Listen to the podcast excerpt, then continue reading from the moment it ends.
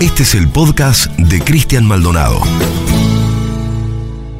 Hoy me gustaría compartir con ustedes la historia de una mujer extraordinaria. En estos tiempos de cansancio generalizado, de darwinismo social, de observación de los pupos, de banderas arriadas, en fin, en estos tiempos del sálvese quien pueda, se me ocurre que tal vez esta mujer nos pueda dar una mano. Bueno, se llamó Domitila, Domitila Barrios. La historia de su vida es también la historia de nuestra hermosa y maltrecha Indoamérica. Domitila nació en la mina siglo XX a fines de la década del 30, un complejo minero de los tantos que existen en el departamento de Potosí.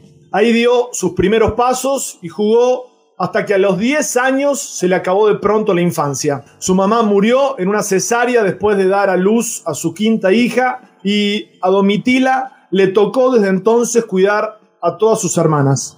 Su papá era un campesino que se la pasaba todo el día laburando como sastre en la policía minera. Ella tuvo que hacerse cargo de sus hermanitas que eran menores a ella. Muchos años después, frente a Malena Bistrovich, Domitila habría de recordar aquella tarde remota en que su padre la llevó a conocer el estaño. Las minas siempre están en las cordilleras más altas donde no hay ni siquiera un mercado, dijo. El patrón hacía llevar alimentos y les vendía a los obreros, pero nunca lo necesario, siempre muy poco, y si les había prometido que les iba a pagar 10 pesos por día, les daba 5. Y encima, los obreros le debían el transporte, las botas y alguna que otra cosita más. Entonces, desde el principio, estaban deudores. Nacían deudores, decía Domitila. La mina siglo XX fue el mismísimo lugar del cual sacó justamente su gigantesca fortuna Simón Patiño, el patrón del estaño, quien en su momento llegó a ser incluso el quinto hombre más rico del mundo. Domitila llegó a los 10 años sin poder ir nunca a la escuela. Su padre, sin embargo, le decía que era importante leer y estudiar, por eso él le terminó suplicando al gerente que le diera permiso para que sus hijas fueran a la escuela.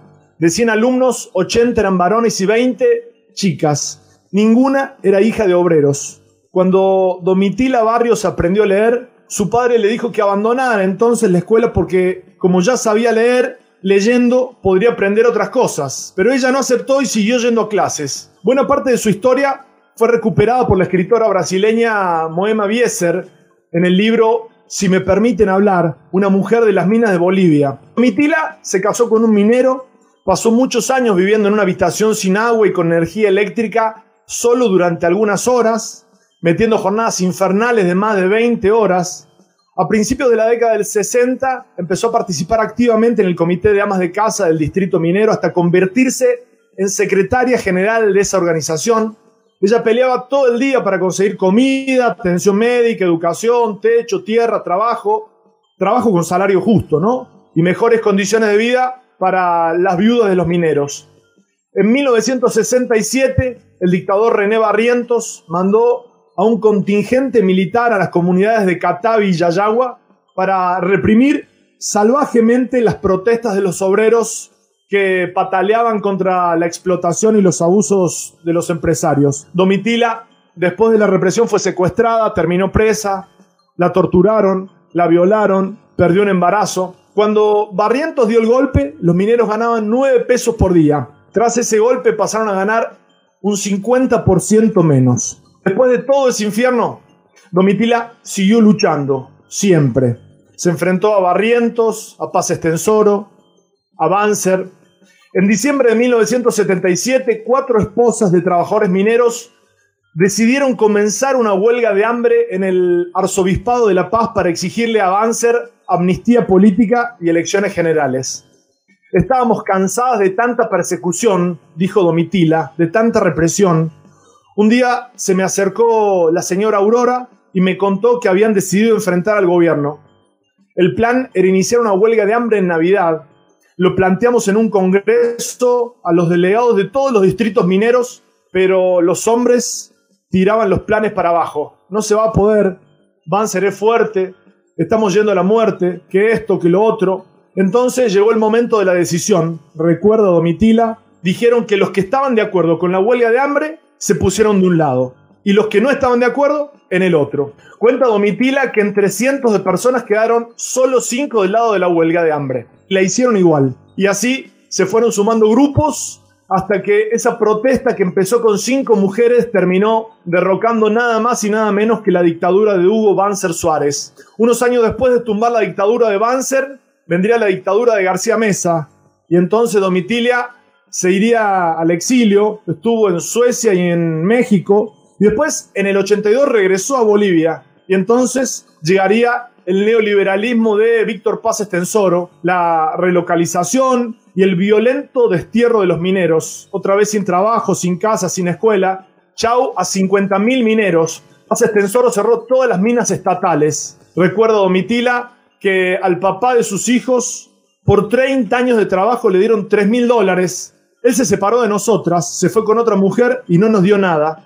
Entonces yo me vine con mis hijos a Cochabamba porque acá tenía mis hermanas fue una etapa bien triste, tuvimos mucho hambre, nosotras éramos viejas, cada quien, cada quien por su lado se tuvo que ir, tuvo que salir, la mayor parte se fue a Argentina, sobre todo los hombres se fueron y dejaron a sus familias aquí, muchos no se han vuelto a juntar nunca más. Ella fue madre de 11 hijos, cuatro de ellos murieron. Los otros siete tuvieron que irse del país con García Mesa y después de haber vuelto, con los despidos masivos en las minas, se convirtieron otra vez en exiliados, pero esta vez económicos. Domitila arrancó de nuevo, otra vez, como siempre. Empezó a dar charlas, a convencer al resto que era imprescindible seguir luchando. Creó una escuela móvil junto a otras personas, juntó voluntades, construyó en grupo y se largó a recorrer Bolivia. Alfabetización política. Fue la primera mujer en encabezar una fórmula presidencial, la fórmula del Frente Revolucionario de Izquierda junto al dirigente campesino Casiano Amurrio. Un par de décadas antes, en un centro minero cerca de La Paz, acertó una reflexión verdaderamente inolvidable cuando les preguntó a los presentes si tenían claro quién era su principal enemigo. Le dijeron Banzer, la dictadura, el ejército, el imperialismo, la patronal, y ella le respondió que no, que el principal principal es el miedo y que lo tenemos adentro. Domitila murió el 13 de marzo de 2012 a los 74 años como consecuencia de un implacable cáncer de pulmón. No tenía casa, vivía en la escuela de formación política. En su última entrevista contó que se moría de ganas de seguir viviendo. Quisiera vivir muchos años más. Espero que la enfermedad no me gane. Cuando por fin le preguntaron a Domitila qué cosas la alegraban, qué cosas en medio de tanto sufrimiento y tanta lucha le arrancaban una sonrisa. Ella respondió, lo que a mí más me alegra, lo que más me alegra de todo, dijo Domitila, es ver ahora a tanta mujer con la cabeza levantada. Suscríbete al canal de Cristian Maldonado en Spotify para escuchar más episodios.